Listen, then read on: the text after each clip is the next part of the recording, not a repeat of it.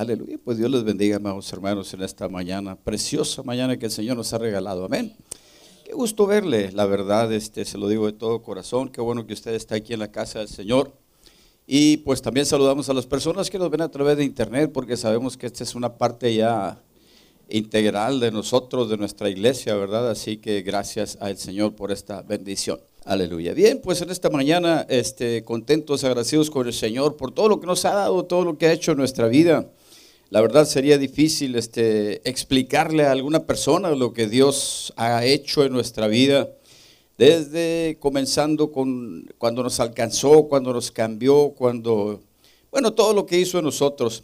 Pero también este, no tenemos que explicarlo, la gente lo puede ver, los que nos conocían antes y nos conocen ahora se dan cuenta, ¿verdad?, de que algo ha pasado en nuestra vida.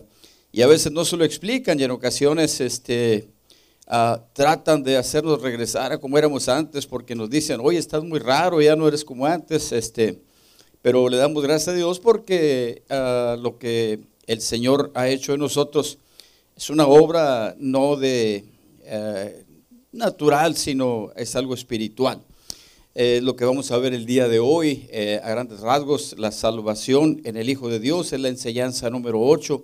Tenemos nuestras guías, si usted tiene sus guías, este, pues eh, sería bueno que me acompañara para leer la lectura en clase. Si no la tiene, este, pues tal vez todavía tenemos por allá, nuestra hermana Magdalena tiene, pero vamos a estar leyendo San Juan capítulo 3, vamos a estar leyendo desde el versículo 1 hasta el 21, pero son versículos alternados. Déjeme comprobar que estamos bien con el, el aire acondicionado. Ok, vamos a ponerle un poquito más fresco. A ver si luego no. Me pasa como un pastor que dice que fueron a su iglesia y dijeron, fuimos a la iglesia del hermano este, pero estaba muy fría la iglesia. esperemos, que, esperemos que esto no suceda, ¿no? Ah, vamos a leer la palabra del Señor, lo hacemos en el nombre del Padre, del Hijo y del Espíritu Santo. Versículo primero, lea conmigo hasta el, hasta el final. Había un hombre de los fariseos que se llamaba Nicodemo, un principal de los judíos. Este vino a Jesús de noche y le dijo, Rabí, sabemos que has venido de Dios como maestro, porque nadie puede hacer estas señales que tú haces si no está Dios con él. Respondió Jesús y le dijo, de cierto, de cierto te digo, que el que no naciere de nuevo no puede ver el reino de Dios. Respondió Jesús, de cierto, de cierto te digo que el que no naciere de agua y del Espíritu no puede entrar en el reino de Dios. Lo que es nacido de la carne, carne es, y lo que es nacido del Espíritu, Espíritu es. No te maravilles de que te dije, os es necesario nacer de nuevo. El viento sopla de donde quiere y oye su sonido, mas ni sabes de dónde viene ni a dónde va. Así es todo aquel que es nacido del Espíritu. Nadie subió al cielo, sino el que descendió del cielo, el Hijo del Hombre que está en el cielo. Y como Moisés levantó la serpiente en el desierto, así es necesario que el Hijo del Hombre sea levantado, para que todo aquel que en él cree no se pierda, mas tenga vida eterna. Porque de tal manera amó Dios al mundo, que ha dado a su Hijo unigénito, para que todo aquel que en él cree no se pierda, mas tenga vida eterna porque no envió Dios a su Hijo al mundo para condenar al mundo, sino para que el mundo sea salvo por él. El que en él cree no es condenado, pero el que no cree ya ha sido condenado, porque no ha creído en el nombre del unigénito Hijo de Dios. Y esta es la condenación, que la luz vino al mundo y los hombres amaron más las tinieblas que la luz, porque sus obras eran malas. Porque todo aquel que hace lo malo aborrece la luz y no viene a la luz para que sus obras no sean reprendidas.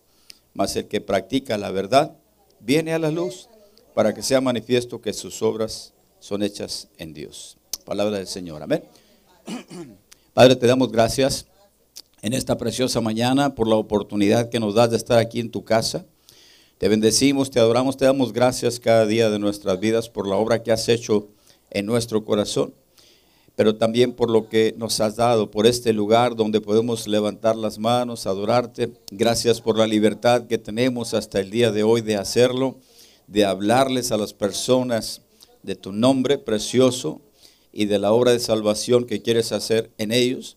Sabemos que un día se terminará esta gracia, pero te damos gracias por este momento, por este favor, por esta misericordia, porque todavía tienes paciencia para con nosotros. Padre, en el nombre de nuestro Señor Jesús, pedimos ahora que nos ayudes a entender esta palabra, palabra que fue escrita, inspirada por tu Espíritu Santo y que ha de ser entendida, revelada por tu Espíritu Santo. Eh, soy insuficiente, soy carne, pero pido que tu Espíritu Santo me ayude para exponer esta enseñanza, para que pueda cada uno de mis hermanos recibir el rema, el concepto que tú quieres poner en sus mentes, en sus corazones, para que esta palabra venga y sea prosperada y de fruto a 30, 60 y a 100 por uno en cada uno de nosotros. Padre, todo te lo pido en el nombre de nuestro Señor Jesucristo y te doy la honra y la gloria hoy y siempre, por siempre. Gracias, Señor. Amén. Y ocupamos nuestros lugares. Y le sigo bendiciendo porque está usted aquí en esta mañana. Y entonces este, hoy tenemos una enseñanza que para mí, ah, pues no sé, ah, excepto lo que usted pueda eh, pensar, siento que es, si no la más importante de todas, una de las más importantes, lo que es nuestra salvación. Eh, de hecho, todos conocemos el versículo, ¿verdad? no es el versículo principal de nuestra enseñanza, porque es Juan 3:5. Respondió Jesús, de cierto, de cierto te digo que el que no naciere de agua y del Espíritu no puede entrar en el reino de Dios. Pero es un versículo, un versículo perdón, que es muy conocido por todos, que es San Juan 3:16. Porque de tal manera amó Dios al mundo que ha dado su Hijo unigénito para que todo aquel que en él cree no se pierda, más tenga la vida eterna. Y este versículo se ha este, hablado, mencionado, escudriñado millones y millones y millones de veces solamente en este último año, por decir así. Imagínense lo importante de este versículo, por lo tanto es una enseñanza muy importante. Ah, la semana pasada veíamos que Juan presenta a Jesús como el Hijo de Dios. Eh, lo, llama, ¿verdad? Este, ah, Dios encarnado, lo llama la palabra de Dios que se hizo carne. La palabra de Dios está en ah, su mente, de acuerdo a lo que veíamos la semana pasada, que Juan decía, una es la palabra que sale, pero otra es la palabra que se queda en nuestra mente. Sí, y les decía yo, somos amos de lo que callamos, y gracias a Dios por ello, porque como seres humanos hablamos cosas que no debemos, pero somos amos de lo que callamos, pero ahora somos esclavos de lo que hablamos. Porque ya cuando hablamos una cosa, la gente ya lo supo, la gente ya lo sabe y por ahí tenemos que sostenernos de lo que dijimos. Entonces, eh, lo que está en la mente de Dios ya es su palabra, aunque todavía no salga de su boca. Eso es lo que decía el apóstol Juan. Y decía, esa palabra, que fue la que creó al mundo, esa palabra, ese concepto, ese amor de Dios creando al mundo, se hizo carne y es eh, en, su Hijo Jesús. La mente del Creador, ¿verdad? La cual es digno de adoración, nuestro Señor Jesucristo. Esto es lo que nos ah, enseñó Juan la semana pasada en el capítulo primero, viene después el capítulo 2, donde nos relata el principio de señales que hace Jesús en las bodas de Caná, como nosotros le conocemos, en donde cambia el agua en vino, en donde milagrosamente, ¿verdad? La gente ve que aquel vino que era agua anteriormente, pues fue el mejor vino y le decía, oye, todos dejan el mejor eh, vino para, dar el mejor vino primero para que ya después al final eh, ya la gente ya ni sabe cuál vino están tomando, sin embargo tú lo hiciste al revés, dejaste el mejor vino para el final. Bueno, esto entendemos nosotros que enseña el poder de nuestro Señor Jesús y dice que después de otro suceso que dice que limpió el templo, ah, muchos creyeron en su nombre. Muchos creyeron en su nombre. Así lo dice San Juan capítulo 2, usted lo puede ver ahí al, terminar en, su Biblia. Estando, este, dice el versículo 23, en Jerusalén, en la fiesta de la Pascua, muchos creyeron en su nombre, viendo las señales que hacía, por los milagros, por las señales que hacía. Sin embargo, este, dice que Jesús no se fiaba de ellos o no confiaba en ellos porque conocía su corazón. Nadie le tenía que decir nada, Él conoce el corazón. Es lo mismo que con nosotros, Dios conoce nuestro corazón.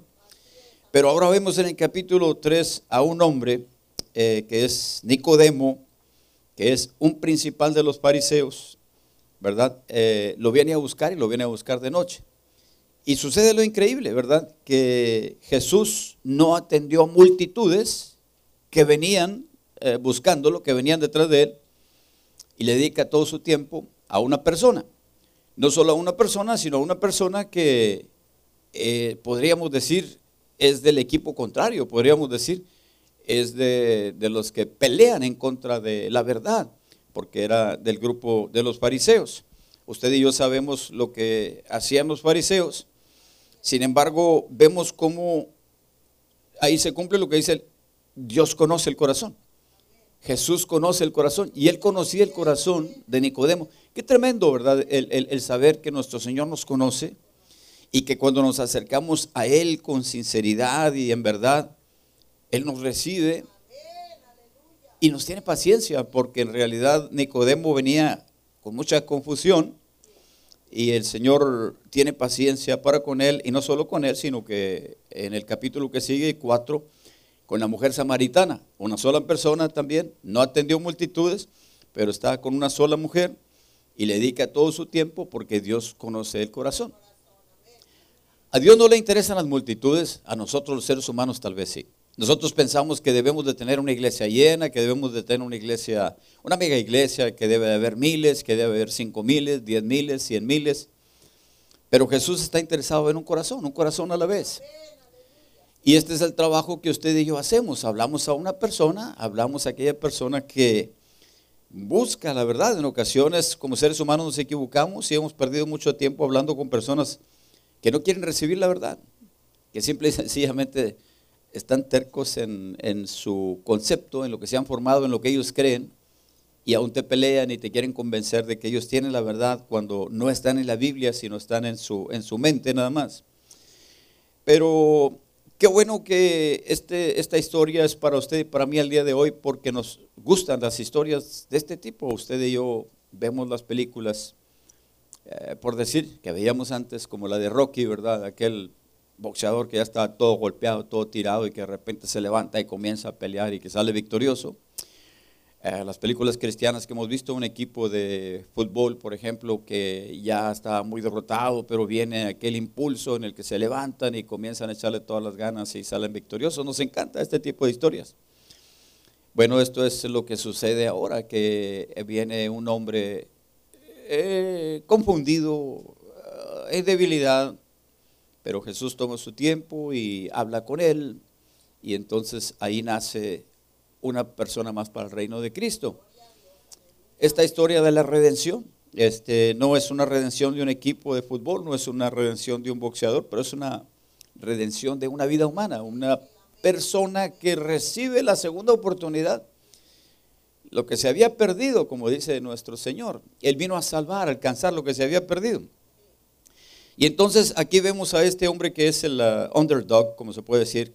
Eh, ninguno pensaría que pudiera ser salvo un fariseo, pero vamos a ver cómo Dios uh, redime al hombre a través del misericordioso don divino de salvación. Es de Dios, no es de nosotros, sino es de Dios.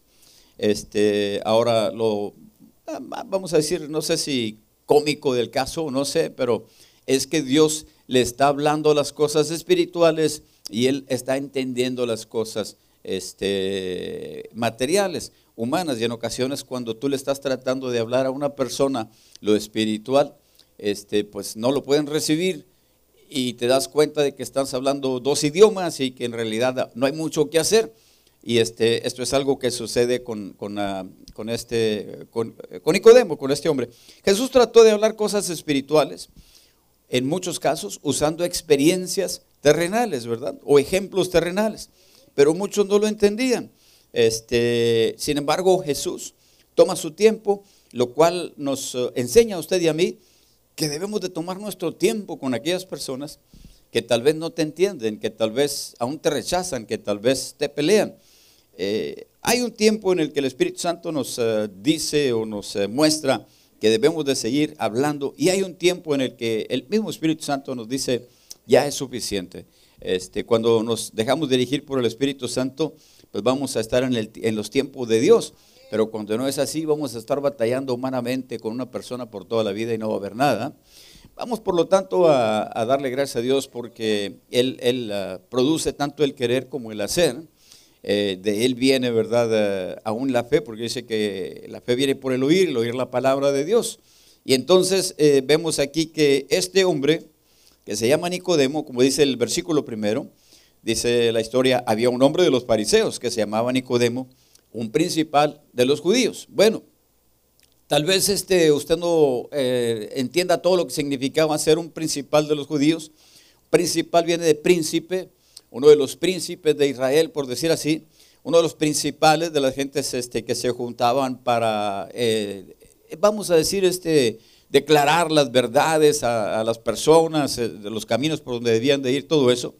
Era un gobernante, este, porque era un maestro de la ley, este, él, como le dijera, era, tenía su título y ah, vino a Jesús de, noche, porque él se sintió atraído por las señales, como lo vimos en, en, ah, Juan 2.23, por las señales que él vio, por los milagros. ¿Cuántas personas escuchan de los milagros o ven los milagros que Dios ha hecho y se sienten atraídos a Jesús por los milagros? Y entonces vienen buscando esta, eh, como le dijera, explicación. Pero en ocasiones este, vienen a tratar de encontrar una explicación natural. No la hay, es sobrenatural. Los milagros son sobrenaturales. Y cuando este, viene, este hombre viene aquí con, ah, con Jesús es porque dice, bueno, lo cual deberíamos de tener todos en nosotros. Yo no quiero que nadie me cuente, yo quiero verlo por mí mismo, ¿verdad? Pero como todo buen fariseo, ¿verdad? Se acerca a Jesús porque quería saber más, quería estudiar más, quería conocer más.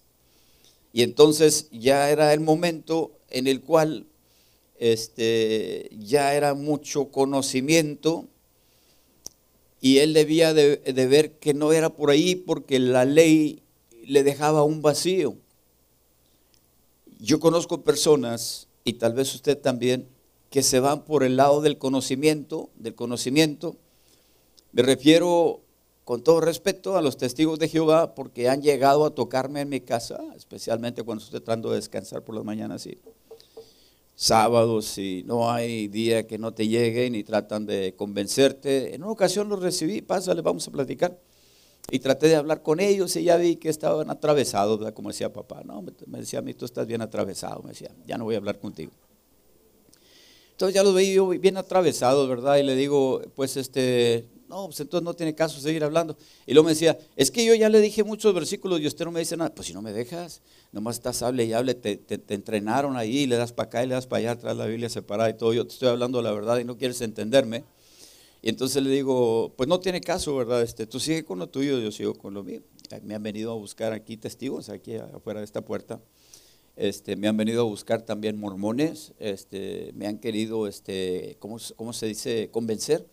Y este, en una ocasión un mormón me, me, me, salió con que ellos tenían la verdad y me enseñó unas, unas cartitas que traía como unos dibujos, donde estaba, este, según Dios, hablando a, al Ángel Moroni o a, John Smith o algo así. Me decía, mire para que vea. Y le digo, pero pues esos, dibujos hasta yo los puedo hacer. Le digo, no me estás enseñando una foto, no me estás enseñando una película, me estás enseñando dibujos. Y luego se molestó, no, aquí está, aquí le estoy diciendo, aquí está cómo pasó. No, pues no me vengas con eso. Este, le digo, además, este, José Smith, bueno, con todo respeto le digo, pero no es el hombre que tú me estás diciendo se sabe que era un hombre eh, borracho, se sabe que era un hombre adúltero, se sabe que era un... No, hombre, se levantó como que quién sabe qué le había dicho y se paró ahí en la puerta y comenzó a sacudirse los pies, a sacudirse los pies, a dejarme toda la tierra según él y se salió. Pues Dios te bendiga, ¿verdad? Yo te estoy diciendo la verdad.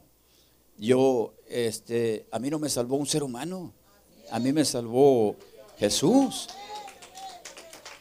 Y en Gálatas 1.8 dice que, que, si aún un ángel del cielo, ¿verdad? Viene y me anuncia otro evangelio del que ya se nos anunció, sea anatema o sea maldito, sea maldición. Por lo tanto, no, te recibo, eh, traerás mucho conocimiento. Bueno, llega un momento en que el conocimiento pues no nos deja más que esa confusión. Mata, ¿verdad? ¿Por qué razón? Porque eh, este hombre fariseo, y déjeme decirle que los fariseos eran un grupo de personas que se guardaban mucho. Él era uno de seis mil, había seis mil este, fariseos. Eh, el grupo se llamaba Jaburá, y este, eh, ellos, fariseo quiere decir hombre aparte o separado, como ahora nosotros la iglesia, que somos este, separados del mundo, ¿verdad? Así que eran personas que buscaban de Dios verdaderamente, pero, eh, pero así como le enseñé la semana pasada que la palabra de Dios era el verbo, el concepto, lo que creo, ellos pensaban que esa palabra era la ley. Y entonces ellos tenían en la ley toda su confianza, tenían en la ley toda su esperanza. Y cuando dijeron, de la ley está saliendo todo y de aquí debe venir toda la verdad para nosotros, en los 400 años de silencio de Dios, que son 400 años antes de que viniera eh, Jesucristo, comenzaron a buscar en la ley y ahí fue, yo creo, una de las razones por las que no recibieron palabra de Dios, porque estaban buscando humanamente y comenzaron a buscar en las leyes y a tomar, este, como le dijera, a darles interpretaciones y y había para la agricultura, había para la vida, había para todo, pero era un enredo tremendo. Mire, este, por decir nada más de, del puro sábado, se hizo un libro sagrado para los judíos, todavía existe, que es el Talmud, que la verdad eh, tiene un contenido, eh, mucho contenido para ellos, es casi tan sagrado como la Biblia, o tendrá un equivalente sagrado como la Biblia, pero en realidad no es palabra de Dios, son las mismas leyes pero enredadas. Para darle una idea de lo que estoy hablando, nada más del sábado, del puro día sábado, este, tenían este, 24 capítulos en el Talmud, ¿verdad? Tenían este, 156 páginas de doble eh, folio y se supo un caso, se conoció un caso de un rabino que pasó dos años y medio estudiando un capítulo, un capítulo. Eran 24 capítulos del sábado. Imagínense si ponemos 24 capítulos y le dedicamos dos años y medio a cada capítulo, necesitamos 60 años para poder estudiar nada más el sábado, para, para poder estudiar del sábado. Era un enredo tremendo. Pero él mismo se daba cuenta de que aquel enredo no le estaba dejando más que un vacío. Eh, no, estaba, no, no estaba él recibiendo nada cuando te vas tú por el conocimiento, como dijo mi esposa, el, conocimiento, la letra, mata, pero el espíritu vivifica. Sin embargo, este, ah, esta persona, un hombre así, vino a Jesús. Qué tremendo. Porque muchos lo rechazaron, lo persiguieron, lo golpearon, lo crucificaron. Sin embargo, él vino a Jesús. Dios conoce su corazón. él tenía una necesidad. Él viene atraído por los milagros y le dice así, maestro, este vino Jesús de noche y le dijo, rabí, maestro, ¿verdad? Lo pone en maestro. Sabemos que has venido de Dios como maestro, porque nadie puede estar señales que tú haces si no está Dios con él. Ahora, es más fácil en ocasiones para una persona que no tiene tanto conocimiento recibir la palabra de Dios. A veces el conocimiento religioso, este, como que nos hace, como le dijera, este, ay, ay, ay, como que eh, nos hace que tengamos una resistencia para recibir la palabra. Nos hace duros, o sea, este, eh, comenzamos a, a estudiar, a estudiar y a meternos eso en la cabeza, tanto que luego ya no podemos resistir, o sea, no podemos recibir, perdón, la verdad como es el caso de los testigos, por más que les quieras hablar, ellos tienen su, les han lavado la mente, les los han puesto en ese estado en el cual ya no van a abrir su corazón. De hecho, ellos no reciben a Jesús. En nos invitaron a, a, orar a una casa que habían comprado un matrimonio que asistían con nosotros, pero iban a venir sus papás y sus papás eran testigos. Entonces dijimos, sí, pues vamos a orar y sirve que damos el mensaje, pero ya estando ahí, pues los papás se escondieron y no salían. Y luego le dice a mi esposa, ¿podemos cantar, entonar unos cantos? Y le dice él, sí, nomás por favor que no digan nada de Jesús. Y le digo, pues entonces, este, pues no hay ni un canto de nosotros que no diga nada de Jesús. Todos los cantos son para glorificar el nombre de Jesús. Ahora, ¿por qué razón, por qué razón este, se, aterrorizan con ese nombre, eh, no sé qué tienen en, la mente, porque no lo consideran Dios. Entonces, ¿qué le están predicando a las personas? Traen la Biblia, donde dicen que Jesús es Dios, traen la Biblia, donde dice que Jesús es el Hijo de Dios, el Hijo del Hombre, traen la Biblia, donde dicen que Jesús es el centro de todo, y te vienen a hablar en contra de Jesús. ¿Qué es esto, por el amor de Dios? Y, del Espíritu Santo ni les hables porque dicen que es una fuerza. Y, y en una ocasión, este, mi cuñado que es pastor, cuando recibió una vez a unos testigos, y le dijo, bueno, está bien, vamos a platicar este, déjame nada más orar para que Dios nos revele la palabra. Padre, en el nombre de Jesús te pedimos que tú nos reveles. Y entonces dice que comenzó el testigo como a ahogarse y tose y tose y tose y tose y ahogarse y ahogarse. Y luego ya después que acabó de orar mi, cuñado, que es pastor, que le decía, ¿por qué oró? Yo no, yo no lo autoricé a que orara. No, yo oré en el nombre de Jesús. Sí, pero no debía usted de haber orado. Usted no debía de haber orado. Estaba bien molesto porque había orado mi cuñado. Y, este, y ya no pudo hablar nada. Lo amarró y se salió de ahí derrotado, nada más con la pura oración. O sea, son personas que están muy equivocadas porque han estudiado mucho, este, pero eh, uno de estos vino a Jesús, no era testigo, era fariseo del grupo del Jaburá, y entonces eh, la cosa es que Jesús lo recibió. Él le dice, maestro, si nosotros vemos el capítulo 4, este, vemos por acá que esta mujer le dijo a Jesús, ¿verdad? Este, me parece que tú eres profeta, en el versículo 19. Y después, por acá en el versículo 29, eh, venid a ver un hombre que me ha dicho todo cuanto he hecho, ¿no será este el Cristo? Fíjese lo que dice, una mujer que había tenido cuatro maridos y el que tenía ahora no era su marido, y entonces este, Jesús está con ella. Entonces Jesús se toma el tiempo, y esto nos debe de animar a nosotros, para ah, apoyar los comienzos aunque sean este, pequeños, ¿verdad? Eh, aunque sean débiles, hay buenos comienzos y esto nos debe animar a nosotros a dedicarle un tiempo a aquellas personas que, aunque tienen un conocimiento limitado y que no conocen a Jesús como debe ser, pero le están buscando sinceramente. Ahora, Jesús ve la necesidad de, de Nicodemo, porque él venía buscando, ¿verdad? Este, tal vez se va a sentar, va a abrir las escrituras, me va a declarar, me va a decir qué, pero Jesús sabía que ya él ya tenía bastante conocimiento, que él ya no necesitaba más conocimiento. Ahora lo que necesitaba, pues era este, recibir al Mesías. Él estudiaba la ley, decía que iba a venir el Mesías, lo enseñaba, lo predicaba, por decir así, ¿verdad? Por usar esta palabra. Y cuando viene el Mesías, no lo conoció. Pongamos el ejemplo de un joven que le dice a, un mayor o a sus tíos, enséñame cómo enamorar a una chamaca. Y el tío le dice, hazte para acá, te voy a enseñar, te voy a hacer un experto. Y le dice, y le dice, y le dice, y le dice, y le está diciendo, y, le está diciendo, y le está diciendo, ¿verdad? Y no, pues ahora sí ya, no se me va a escapar ni una, ¿verdad? Y llega ante una chamaca y no sabe qué hacer. Porque una cosa es estudiar, otra cosa es hacer.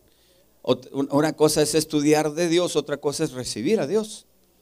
Este, el, poder de Dios lo tenemos que experimentar.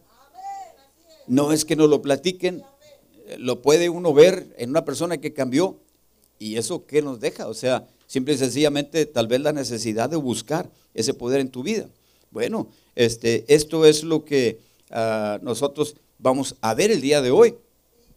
Cómo este, ya no es necesidad de más conocimiento, sino de un cambio de corazón. Eso es lo que todos necesitamos. Eso es lo que todos necesitamos cuando, cuando vinimos al Señor, aunque no lo sabíamos, ¿verdad? Eh, veíamos la vez pasada, más a todos los que le recibieron, porque muchos le habían rechazado, ¿verdad? Este, más a todos los que le recibieron les dio potestad de ser llamados hijos de Dios. Ahora, en el Evangelio según San Juan se habla de hijos de Dios, pero ahora también se habla de nuevo nacimiento, que es lo mismo, se habla de entrar en el reino de los cielos, que es lo mismo también, ¿verdad? Este, y se habla de, de ah, ¿cómo le dijera? Eh, bueno, este, la vida eterna. Entonces tenemos estos cuatro conceptos que es lo mismo, que están entrelazados. Cuando tú oyes eso, estás, e, estás entendiendo que es pertenecer o ser hijo de Dios, ¿verdad? Tener el nuevo nacimiento, tener la vida eterna. entonces, eh, Ahora Jesús ve la necesidad de este hombre de que él se hiciera hijo de Dios, de que él perteneciera al reino de los cielos. Cuando nosotros hablamos del reino de los cielos es difícil para que las personas nos puedan entender. Hace 25 años este, yo daba estas enseñanzas y ah, el pastor me tomó confianza porque eh, comenzó por darme un punto a ver cómo me veía y luego este, pues me dio otro punto, o sea, son tres puntos por lo general. Y entonces cuando me dio, y luego él, yo lo veía que él veía mi, mi, guía y, este, y, veía todos los apuntes que yo traía y decía, mira, así, así, aquí habla de que está preparándose. Y, este, y luego ya me dio los tres puntos y luego una vez que salió me acuerdo que dijo, ahí usted les habla algo, era un cerrar algo de las escuelitas bíblicas de los niños o algo. Entonces me dijo, esposa, tú les vas a hablar. Y yo pensé que iba a ser la gran predicación. Y, este, y me, decía mi esposa, pues nada más háblales a los papás de por qué deben de traer a los niños. No, no, no, no, yo agarré la Biblia, yo les voy a hablar del reino de los cielos.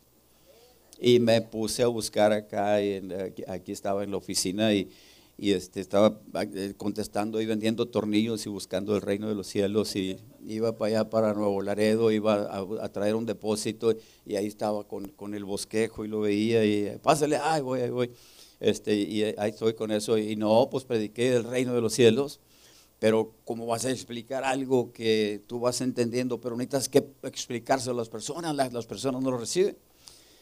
Está grabada esa predicación, gracias a Dios, en, en, en videocassette, los que ya no se pueden ver ahorita.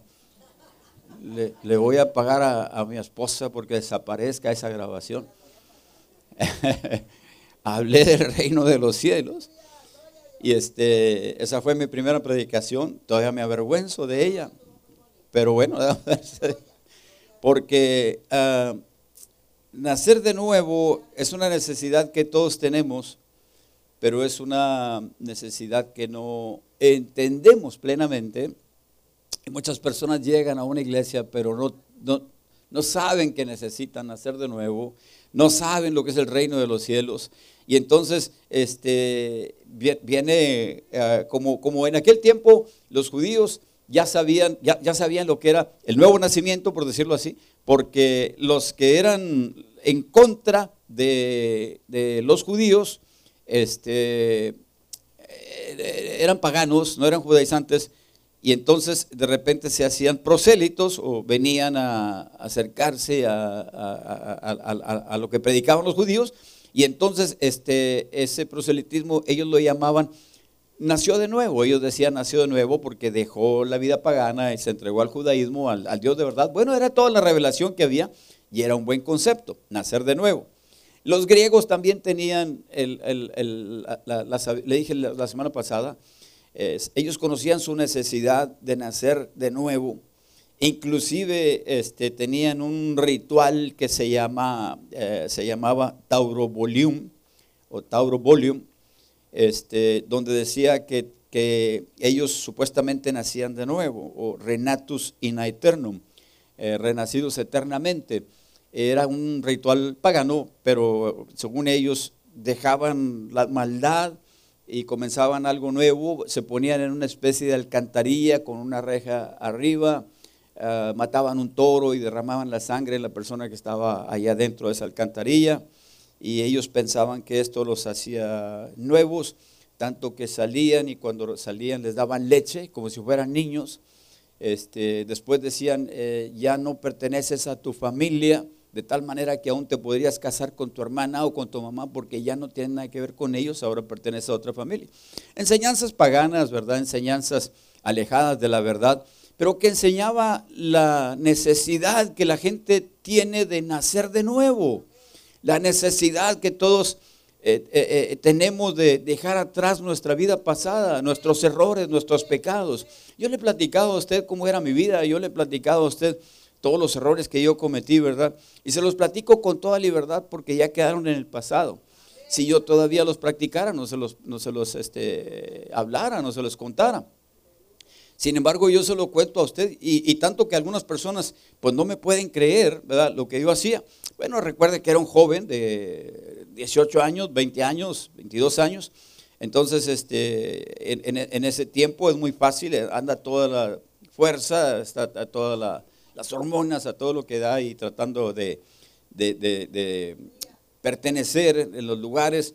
Este, bueno, este, Dios tuvo misericordia eh, de mí, me alcanzó y pues le doy gracias a Dios porque ahora soy nacido de nuevo, soy un cristiano, ¿verdad? Y soy un hijo de Dios, pertenezco al reino de Dios. ¿Cuál es el reino de Dios? Bueno, este, el reino de Dios yo se los traté de explicar en aquella iglesia y no podía, pero el reino de los dioses es simple y sencillamente un lugar aquí en esta tierra donde usted y yo buscamos hacer la voluntad de Dios. Para esto tenemos que conocer la voluntad de Dios, entenderla y obedecerla, practicarla. Esto es eh, algo espiritual. Es difícil que lo podamos hacer humanamente. Sería muy difícil para un ser humano este, estar en las cosas de Dios. La carne no puede, no se somete. Tiene que haber un nacimiento espiritual. El reino de los cielos, eh, simple y sencillamente, eh, es, eh, como dice Mateo 18.3, ser como niños. Eso es lo que es. O sea, Mateo dijo, bueno, Jesús, nos dice el Evangelio según San Mateo, que dijo, en verdad os digo que si no os volvéis como niños, no podréis entrar en el reino de los cielos. Eso es nacer de nuevo. O sea, volver a ser niño. O sea, y esto es lo que le dice nuestro Señor Jesús a Nicodemo. Respondió Jesús, porque sabía la necesidad que traía Nicodemo, y le dijo, de cierto, de cierto te digo, que el que no naciere de nuevo, no puede ver el reino de Dios. Ahora, Nicodemo no le estaba preguntando eso, le estaba pidiendo, dame una cátedra, dame una enseñanza, dame un discipulado, dame una ilustración, lo que sea. Pero, o buscaba, bueno, ¿por qué razón se habían hecho aquellos milagros, por qué razón era, dijo, yo, yo voy a que nadie me cuente ¿verdad? De, lo que está pasando, sino a conocer por mí mismo. Y, trató de llegar a la raíz y le dice a, a, Jesús, bueno, no se lo dice así, pero como le decía Simón el mago, ¿verdad? A los discípulos, enséñame estas cosas para que yo también lo pueda hacer. Pero no es así, sino que Jesús conocía la necesidad y le dijo, de cierto, de cierto te digo que el que no naciere de nuevo no puede ver el reino de Dios. Mira, Nicodemo, este, yo conozco tu necesidad. Ya no necesitas más conocimientos, sino un cambio de corazón. Debes de ser hijo de Dios. Ahora recuerde lo que vimos la semana pasada, que muchos lo rechazaron, más a los que lo recibieron, les dio potestad de ser llamados hijos de Dios. Entonces Nicodemo tenía que recibir a Jesucristo y estaba ya en el proceso porque venía humillándose ante él, reconociendo su, su, aunque él estaba limitado, lo conocía como rabí, maestro, hasta ahí llegaba nada más. Pero Jesús tiene paciencia con nosotros cuando nos acercamos al Señor. Sí, y este, ya después vemos cómo en, eh, en el capítulo que viene habla con aquella mujer y aquella mujer sí lo recibe más porque no tenía la formación religiosa que muchas veces es la que nos estorba. Ahora cuando nosotros predicamos el Evangelio, este, las personas que tienen aquella formación religiosa este, se defienden y no te lo reciben. Hemos hablado con las personas que están muy metidos en la religión tradicional y les tratamos de hablar lo espiritual. Lejos de nosotros el querer cambiarlo de iglesia, lejos de nosotros el querer hacer un prosélito, en ocasiones con personas que están lejos, que no están aquí con nosotros, queremos que sepan la verdad pero se resisten. Y, este, y nos dicen que nosotros no debemos de hablar en contra de su doctrina, en contra de su religión, en contra de su líder.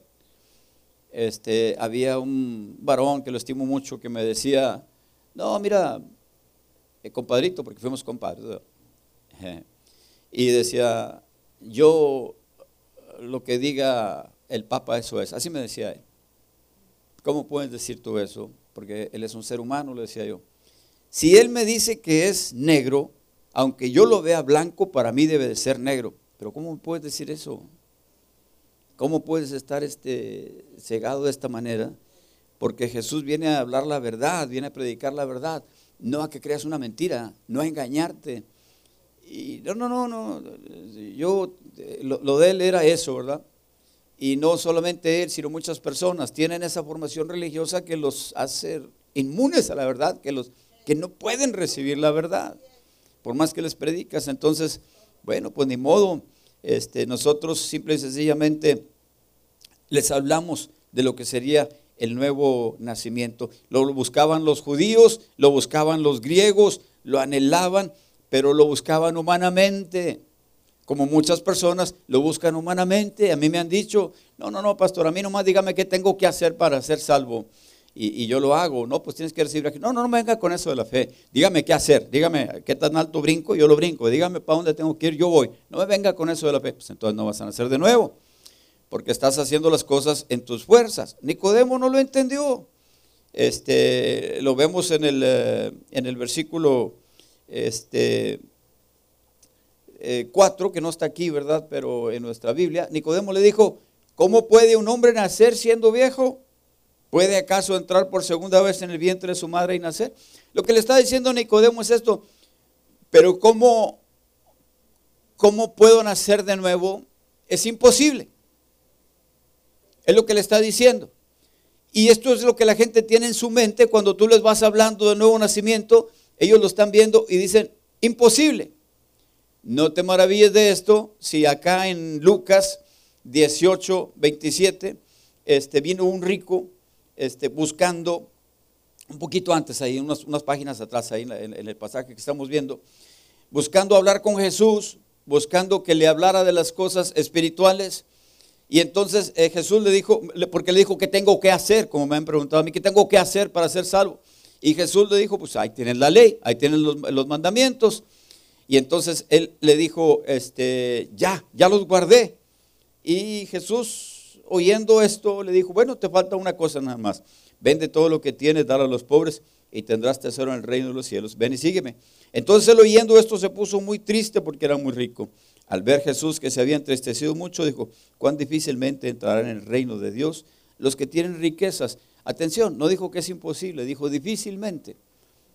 Porque hay muchas personas que dicen, no, los ricos no pueden entrar en el reino de los cielos. Oh, por supuesto que sí. Abraham entró en el reino de los cielos, Job entró en el reino de los cielos. O sea, no es, el tener dinero no es un obstáculo para entrar en el reino de los cielos. Dificulta, no solo el dinero, el conocimiento las personas que ya, que, ya son maestros, que ya tienen conocimiento, la religión, los religiosos, dificulta para que puedan humillarse y para que puedan recibir la verdad y para que puedan entrar en el reino de los cielos. Y les dice Jesús, porque es más fácil pasar un camello por el ojo de una aguja que entrar un rico en el reino de Dios. Y los que oyeron esto dijeron, ¿quién pues podrá ser salvo? Si este hombre que está bien bendecido, porque los judíos pensaban la riqueza como una bendición, una muestra de bendición de Dios, la prosperidad, si este hombre que está bien bendecido, que es fariseo, que guarda la ley, que nació en cuna de fariseos, no puede entrar en el reino de los cielos, ¿quién va a poder entonces entrar en el reino de los cielos? O sea, no solamente Nicodemo, sino los discípulos de Jesús. Los discípulos de Jesús decían, pero entonces ¿quién va a poder entrar? Y ahí es donde Jesús les dice, eh, Él les dijo, lo que es imposible para los hombres es posible para Dios. Simple y sencillamente. Humanamente no se puede, se lo dejamos al Señor. No hay nada que podamos hacer para cambiar nuestra situación. Necesitamos que Dios nos ayude para poder cambiar, eh, para nacer de nuevo, para ser salvos, para pertenecer al reino de los cielos, para ser hijos de Dios. Si Dios no toma control de nuestra necesidad, si Dios no hace por nosotros, no lo vamos a poder hacer. Y entonces usted y yo debemos de entender que en muchas ocasiones cuando estudiamos la palabra de Dios vienen algunos versículos oscuros Ah, la, esposa del pastor eh, que nos enseñó a nosotros al principio nos decía, no, Lalo, eh, ten cuidado porque esos son agujeros que el diablo ha abierto en la Biblia para que mucha gente se pierda cuando hablábamos de un versículo que no entendíamos. Pero esos versículos nos deben de llevar a buscar escudriñar, a buscar entender, a orar, a, preguntar, preguntarle a Dios, a buscar la revelación del Señor porque hay una cosa que eh, usted y yo podemos decir, ¿sabes qué? Es imposible y ahí le paramos ya. Porque Primera de Corintios 12, eh, 17, no, perdón, Primera de Corintios 2, 14, dice que el hombre natural no percibe las cosas espirituales. No puede. porque las cosas se han de discernir espiritualmente y nosotros naturalmente en nuestra naturaleza Imposible poder entender las cosas de arriba. Han de ser discernidas por el Espíritu. Necesitamos la ayuda del Espíritu. Esta es la razón por la que muchos fracasan. Aún, aún, este, todavía eh, el día de hoy hay iglesias de Jesucristo que interpretan mal las escrituras. Lo que Jesucristo añadió aquí donde le contesta. Les dice nuestro Señor Jesús, capítulo 3, versículo 5, respondió Jesús, de cierto, de cierto te digo, que el que no naciere de agua y del Espíritu no puede entrar en el reino de Dios. O sea, un nuevo nacer, ¿verdad? Pero le dice él, de agua y del Espíritu. Nicodemo no entendía, muchas personas hoy no entienden. Hace muchos años, cuando trajimos a Alberto Motesi aquí a Laredo, me di a la tarea de hablarle a la más de las iglesias que yo podía a presentarme. Soy el pastor Abelardo Peña, presidente de la Alianza. Vamos a tener un evento en el que queremos bendecir esta ciudad. Ahí no es de una iglesia, no se va a hacer proselitismo, eh, se va a tratar las cosas éticamente. Hemos hecho otros eventos y queremos invitarle a usted para que venga a, este evento donde va a haber palabra y muchas personas van a recibir este, el mensaje de salvación. Se sabe que Alberto Motesi, ¿verdad?, le ha predicado a este, por lo menos eh, multitudes, no sé si serán 20 millones, 2 millones de personas han recibido a Jesús, algo así. Entonces, este, ah, me dijo este hombre, a uno, a uno que le hablé, era un pastor a donde iba una jovencita, hija de un hermano que lo recuerdo con mucho cariño, Josué González, pero ella estaba quedándose ahí porque le estaban dando alojamiento y pues, por eso tenía yo el número de él y le hablé. Y dijo, este hombre habló muy, muy déspota, muy arrogante. Y dijo, ¿y ahí van a bautizar a todos los que se convierten? No, por supuesto que no. Este, ahí se les va a dar el mensaje y esperamos que nazcan de nuevo. No, pues entonces no, porque si no los bautizan no son salvos. Eh, y le digo, bueno, la, salvación es una cosa, el bautismo es otra cosa. No, no, no, Señor. Ahí dice la Biblia, el que creyere y fuera bautizado. Ah, ok, está bien. Este, pero tengamos esto de que si vamos a un hospital y le hablamos a una persona y recibe a Jesús y él muere, se va al cielo, este, aunque no se haya bautizado. No, no, no, pero ese es otro caso. Pero que, bueno, y ya este hombre comenzó con su arrogancia y con su soberbia, que lo único que le dije, a Dios, gracias Dios porque eh, este, eh, me permite no conocerlo. Gracias porque no caí en su iglesia cuando no conocía de Jesús. Eh, gracias. ya lo que trata es de hacer, alejarte de esas personas. Interpretaba mal las escrituras. Él, pensaba que donde dice aquí Jesús tiene que nacer de agua y del Espíritu, él pensaba que se tenía que bautizar para nacer. Pero, pero como decía un pastor, el hermano Arturo, el pastor Arturo, decía, este, una persona que no cree, una persona que no entiende, ese, metes un diablo seco al agua y sacas un diablo mojado. Es la verdad. Sea, ahí vas a entrar porque ya creíste, porque ya cambiaste, porque ya fuiste salvo, porque le entonces vas a, vas a ese, proceso del bautismo para decirle al mundo, este, mira, yo creo en Jesús, yo me identifico con Él, en su muerte, en su sepultura y en su resurrección, porque soy un ser humano nacido de nuevo. Esto es lo que es, esto es lo que es. Pero el hombre natural no lo, percibe. Así que este, si nosotros leemos eh, eh, esto, este versículo en el contexto de toda la Biblia, nos damos cuenta de que en realidad el bautismo en agua no es necesario para la salvación. Es recomendable, siempre es bueno hacerlo, pero no es, este, eh, no es necesario para la, para la salvación. ¿Por qué? Porque el contraste no es entre seco y mojado, el contraste es entre carne y espíritu. Y todo lo que se hace en la carne es carne. Y aunque ese es un simbolismo muy bonito, no deja de ser un simbolismo. Y personas se pueden meter al agua y salen, este, pues salen igual. En una ocasión metimos a una mujer que, venía aquí a la iglesia con nosotros, pero andaba mal y andaba mal y, y ella se quería casar y el marido le, eh, bueno, eran pareja y, el hombre le decía, no, pues cambia primero y luego me caso contigo. y le decía, y total, este, pues, yo creo que se separaron, tenían una niña hermosa. Ah, ¿cómo me, me puede que esta niña me parece que después este, tuvo muy mala infancia y con ellos y creo que terminó mal. Después le decían la loca en la escuela y todo, ah, qué tremendo. Pero esta mujer se quería bautizar y estábamos ahí, pues aquí hay agua, ¿qué impide? Pues la metimos, no, pues se anda ahogando. Salió tose y tose y se anda ahogando y se anda ahogando. No tenía nada que hacer abajo del agua. El bautismo no salva.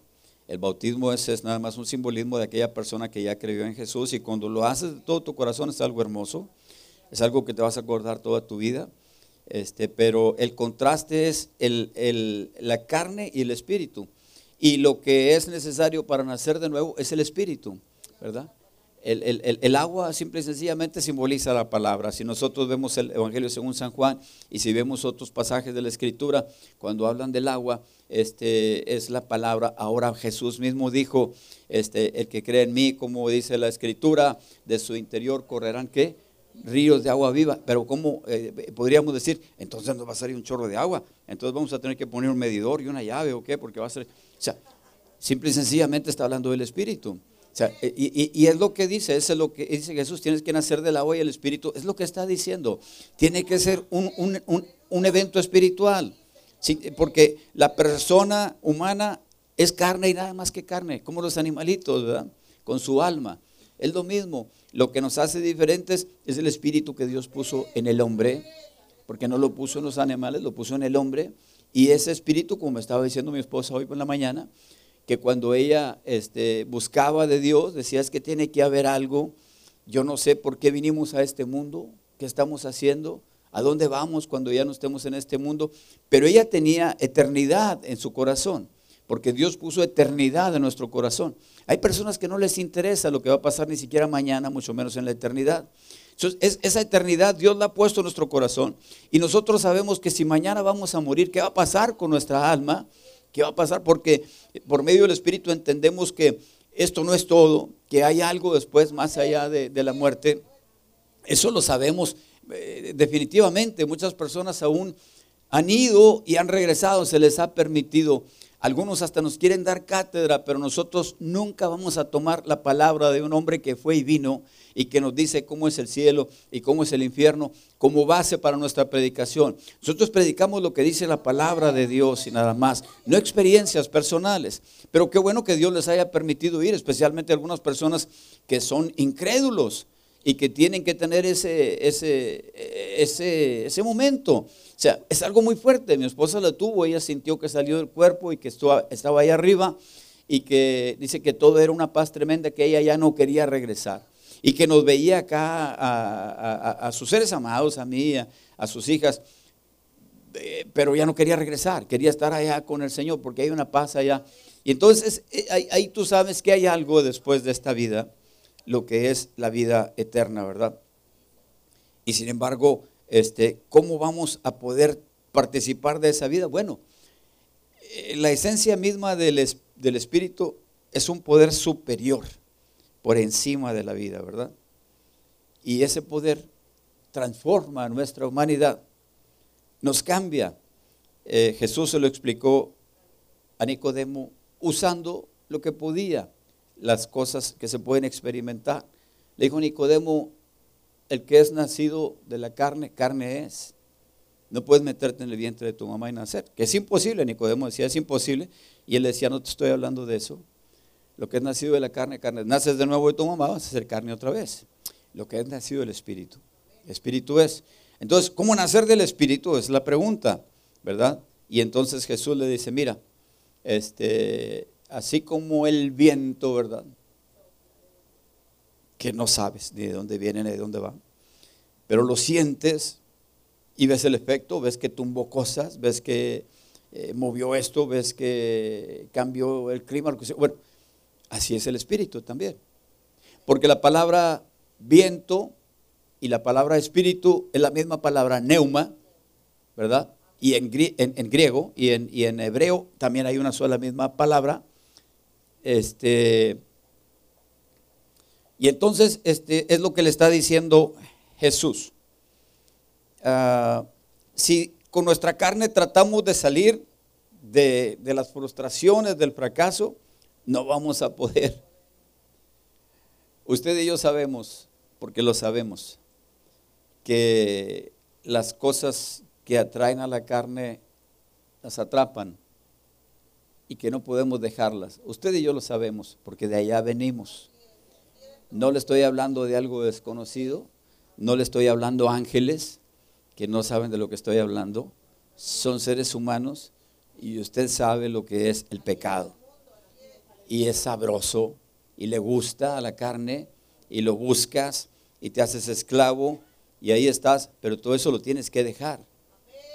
Porque si no rompes con eso, no puedes recibir eh, lo espiritual. Mientras que estás en tu carne, no puedes recibir las verdades espirituales. No puedes entrar en el reino de los cielos. No puedes nacer de nuevo, no puedes tener vida eterna. Simple y sencillamente tenemos que como reconocer que humanamente no podemos, pero que Dios todo lo puede. Simple y sencillamente reconocer lo que para el hombre es imposible, para Dios todo es posible, y dejar que Dios obre en nosotros. Por medio de una sencilla oración, decirle, Señor Jesús, te recibo en mi corazón, que es lo que nosotros hicimos y recomendamos. Perdóname, cámbiame, transfórmame. Cuando lo haces sinceramente, el Señor te cambia. Pero la religión te aparta de esa verdad el fariseísmo lo apartaba de esa verdad. Simple y sencillamente este hombre le dice, respondió Nicodemo y le dijo, ¿cómo puede hacerse este? Otra vez volvió a lo mismo. Y le dice Jesús, eres tu maestro de Israel y no sabes esto. Qué tremendo, pero en muchas ocasiones los líderes más grandes, vamos a decir, los testigos, no lo saben. De los mormones, no lo saben. Y son personas que enseñan a millones de personas. Y sin embargo, no saben nada ¿Por qué? Porque rechazan la verdad de Dios, porque no quieren recibirla. Por eso dice el dicho de nosotros, el que no sabe es como el que no ve. ¿Cierto o no es cierto? Aquel que no sabe es como el que no ve, o sea, ciego. Pero también hay un dicho que dice, no hay peor ciego que el que se niega a ver, el que no quiere ver. Por más que te están diciendo y no quieres abrir tus ojos, Él conocía que iba a venir el Mesías, enseñaba que iba a venir el Mesías, hacía prosélitos, decía, cuando venga el Mesías nos va a restaurar, va a ser, todo esto, como le digo, estaba tremendo, pero cuando vino el Mesías no lo podía recibir. A Jesús lo tenemos que experimentar. Todavía hoy podemos estudiar, leer, discutir, ¿verdad? Pero con una mente intelectual. Pero lo esencial es experimentar el poder del Evangelio. Un predicador hablaba de un obrero que había sido un borracho, como su pastor, y ah, el Señor lo alcanzó y lo salvó, y sus compañeros de obra se burlaban de él y le decían, no me vas a venir con la tontería de que tú crees de que Jesús hizo el agua en vino. Y le dijo, pues yo lo único que te puedo decir es esto, que en mi casa el vino que había, Jesús lo transformó en comida saludable para mi familia, en ropa, en muebles. Eso es lo único que te puedo decir. Y cuando una persona ha llegado a experimentar eso, ¿quién puede hablar contra eso? Cuando una persona dejó sus vicios, sus adicciones, sus pasiones, la esclavitud al pecado, y, el Señor lo cambió por todo lo, nuevo que le ha dado, simple y sencillamente estás en la luz, estás en la verdad. Pero hay personas que no lo quieren eh, conocer. Sin embargo, este, eh, gracias a Dios por aquellas personas que, que, lo, que lo reciben, porque si no, pues ¿cómo no lo explica Jesús? Le dice, eres tu maestro Israel, no sabes. De cierto te digo que lo que sabemos hablamos y lo que hemos visto testificamos y no recibes nuestro testimonio. Si te he dicho cosas terrenales y no crees, ¿cómo vas a creer si te digo las celestiales? O sea, si las cosas que se pueden experimentar, como las que le estoy hablando, vemos el nuevo nacimiento en aquella persona que antes era un borracho y ahora este, está en su casa, aquella persona que antes era un pecador empedernido ahora está en su casa, personas han salido de, los vicios, de las drogas, eh, del alcohol, este, de la homosexualidad, eh, de, una vida de, deshonesta. Eh, personas han salido de todo este tipo de errores, de, las malas pasiones, de la, promiscuidad. Personas han salido de todo este tipo de cosas. Y entonces, este, si nosotros los vemos a ellos y no creemos a la palabra, pues, pues no, queremos, no, no queremos creer. Queremos cerrar nuestra mente, ¿verdad? Y entonces Jesús le dice, ¿cómo te voy a entonces hablar las cosas espirituales? No me puedes entender lo que estás viendo y lo que estás experimentando. ¿Cómo quieres que te hable? Porque Él venía por más conocimiento de las cosas celestiales. ¿Cómo, cómo te lo puedo explicar? ¿Verdad? Dice, nadie subió al cielo sino el que descendió del cielo, el Hijo del Hombre que está en el cielo. Ahí le está diciendo, solamente yo voy y vengo al cielo, ¿verdad? No quiere decir que no haya subido nadie al cielo, porque usted sabe que no había subido al cielo, pero no es que subió, es que lo subieron. lo subió el Señor, lo, subió, lo subió Dios, lo arrebató. Y después Elías también lo subió el Señor. Pero ellas ya no pueden venir, allá están. Pero Jesús va y viene. Jesús decía, yo vine de allá porque yo estaba, él venía, él se presentaba con los, con los patriarcas anteriormente. Este, cuando decía el ángel de Jehová, hablaba con ellos, era Jesucristo, eh, preencarnado. Y, este, y entonces eh, él es el que viene de allá de arriba y nos dice lo que hay allá arriba. Y le dice, pero te voy a explicar, tratar de explicar cómo lo vamos a hacer. Lo de la salvación, versículo 14, y como Moisés levantó la serpiente en el desierto, así es necesario que el Hijo del Hombre sea levantado, para que todo aquel que en él cree no se pierda, mas tenga vida eterna. En, en números 21 viene un caso donde los israelitas andaban murmurando contra Moisés y, este, y entonces eh, eh, Dios eh, ve este pecado de estas personas que comienzan a murmurar contra sus líderes y entonces envía serpientes ardientes que los mordían y morían. Entonces clamaron a Dios, pidieron perdón y le dijeron, ayúdanos, sálvanos. Y entonces este, le dijo Dios a, a Moisés, haz una serpiente de bronce, ¿verdad? Ponla en un asta y levántala y todo aquel que mire a esta serpiente va a ser salvo, va a salvar, va a salvar de, la mordedura de la serpiente. De la misma manera que Nicodemo tenía que saber aquello, cuando Moisés hace lo que le dice Dios, y las personas que mordían las serpientes, por andar murmurando, venían y veían a la serpiente de bronce y, este, y entonces eh, sanaban. Porque la serpiente de bronce era a semejanza de las serpientes que estaban en la tierra, pero sin el veneno. De la misma manera Jesús es a semejanza de nosotros los seres humanos, pero sin pecado.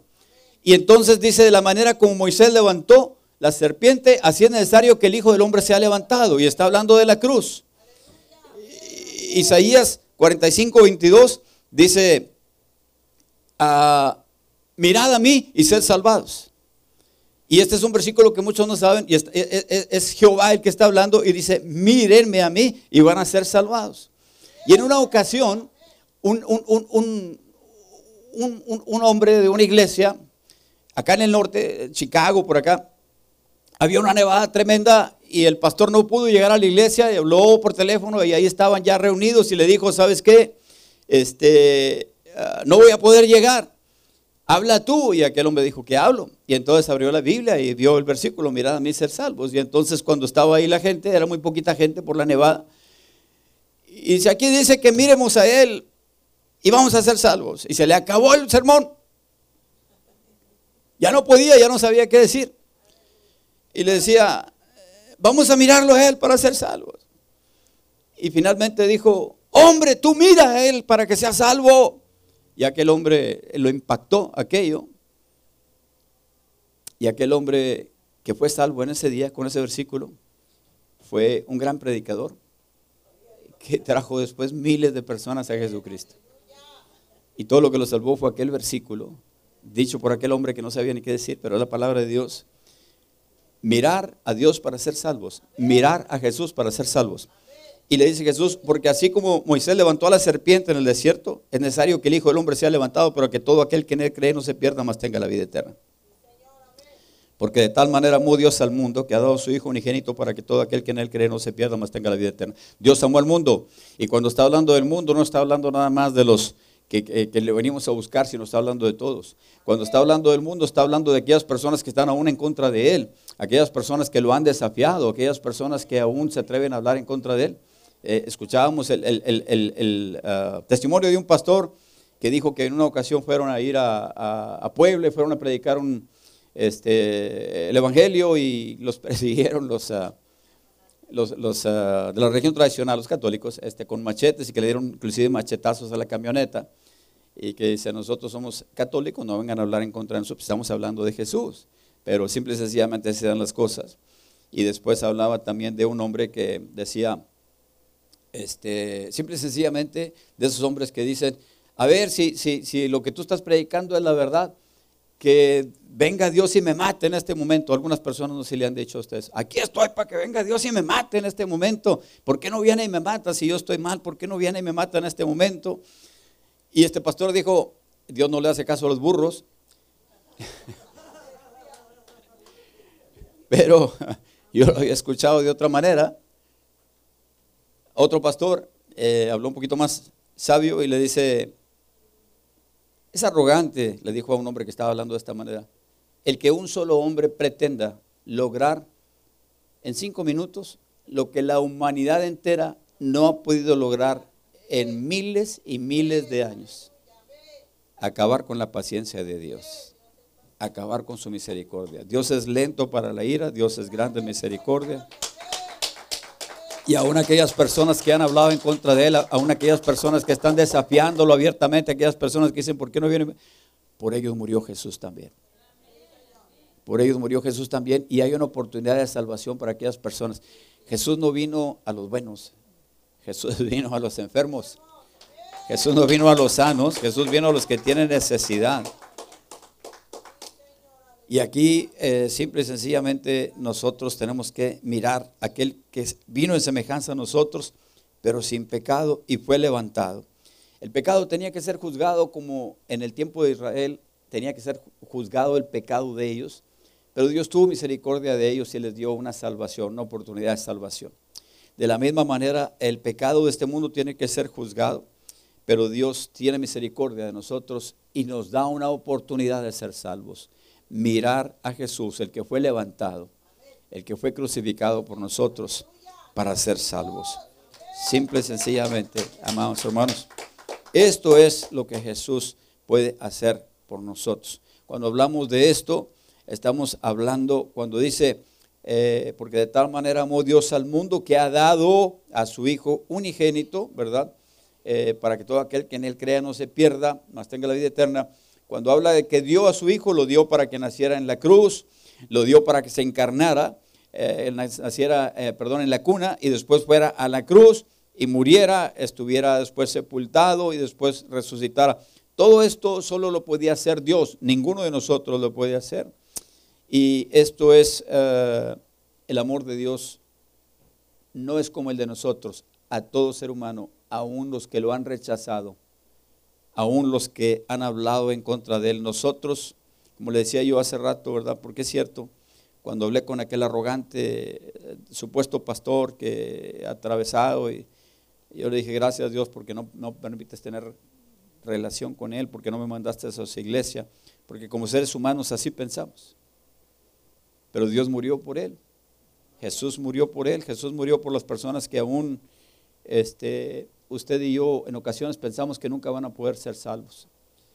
Gracias a Dios por su misericordia. Desgraciadamente, desgraciadamente hay muchas personas que no lo van a recibir. Dice, el que en él cree no es condenado, pero el que no cree ya ha sido condenado porque no ha creído en el nombre del unigénito Hijo de Dios. Hay una oportunidad hasta que se, hasta que se predique el Evangelio. Y ahí la persona hace una decisión de recibirlo o rechazarlo hasta ahí está todo bien, pero en el momento en que las personas lo rechacen, ya son condenados. No porque Dios los condene, porque se han condenado a sí mismos, porque han rechazado la oportunidad de, ser salvos, porque han rechazado el amor de Dios, porque han rechazado a Jesús, porque han rechazado al Hijo de Dios. ¿Por qué lo hacen? Porque aborrecen la luz. ¿Por qué aborrecen la luz? Viene la luz, tú, querías saber más, tú querías entender las cosas y te lo muestran. ¿Por qué aborrecen la luz? Porque quieren las tinieblas. ¿Por qué quieren las tinieblas? Por, pues porque buscan lo oscuro las personas, ¿verdad? Los que van a robar buscan la oscuridad. Por eso dice, como ladrón en la noche, los que andan haciendo lo malo, eh, de noche lo hacen. Las cosas más terribles, más feas, ocurren de noche, en las tinieblas, en la hora de las tinieblas. ¿Por qué? Porque quieren, ser, eh, eh, quieren no ser vistos, ¿verdad? Por eso aman las tinieblas. Pero el que practica la verdad viene a la luz para que sea manifiesto que sus obras son hechas en Dios. Usted y yo recibimos esta palabra y nos acercamos a Jesús. Y por supuesto que Jesús nos hizo aborrecernos y ver cómo somos en verdad. Espero, espero que no esté usted todavía amando su eh, genética, eh, que es muy macho como su papá o muy llorón como su mamá o lo que sea. Este, como el abuelo que decía las verdades, que no tenía pelos en la lengua, como esto, como lo otro. Espero que todas esas cosas hayan quedado en el pasado y que ahora usted haya recibido nueva vida, vida espiritual. Lo que es engendrado de la carne, carne es. Si tú estás orgulloso del abuelo, del papá, de esto, del otro, perdón, carne eres y carne te vas a morir. Pero lo que es engendrado del espíritu, espíritu es. Y esa vida espiritual es la que te libra de los errores de la carnalidad. Y se debe de ver en ti, porque Jesús le dijo, porque así como el viento, tú no sabes ni cómo lo hace, ni cómo viene, viene y mueve las cosas, así es el Espíritu y los que, los que son guiados por él. El Espíritu Santo te cambia, te mueve, la gente lo ve, no les puedes explicar cómo, no pueden entender cómo, pero, pero gracias a Dios, Dios lo puede hacer. Así que espero que Dios haya hablado a su corazón en esta mañana y que haya usted recibido esta enseñanza. Es posible ser salvos, no importa hasta dónde hayamos descendido. Así que el versículo clave de cierto, es cierto, te digo que el que no naciere de agua y del Espíritu no puede entrar en el reino de Dios. Gracias a Dios porque usted y yo nacimos de la palabra, que es el agua, y del Espíritu que viene de la palabra también. Las cosas espirituales han de ser en nosotros. Amados hermanos, en esta mañana pues le bendecimos y le damos gracias a Dios porque nos permitió traer este estudio. No hay otra manera de ser salvos más que creyendo en el ah, Hijo de Dios, creyendo en el nombre de Jesús. A todos los que le recibieron les dio potestad de ser llamados hijos de Dios. Ahora pertenecemos al reino de los cielos. Ahora buscamos su voluntad. Ahora oramos. Hágase tu voluntad Ah, así como en el cielo, así también en la tierra, ¿verdad? Y entonces le damos gracias a Dios porque usted y yo buscamos esa voluntad. ¿Qué le parece si nos ponemos de pie? Nos vamos a despedir en esta mañana y espero que Dios haya hablado a su eh, corazón. Eric Alvarado nos está mandando saludos desde Pedriseña, Durango. Aleluya, desde Pedriseña, Durango. Y Gerardo Martínez también. Bien, en este momento nos despedimos de ustedes que nos están viendo por internet. Las bendecimos en el nombre de nuestro Señor Jesús. La iglesia cristiana Shalom les desea que Dios los bendiga mucho, que Dios los bendiga siempre. Pastores Abelardo y Magdalena Peña desean la paz de Jesucristo para ustedes. Amén. Gracias Dios.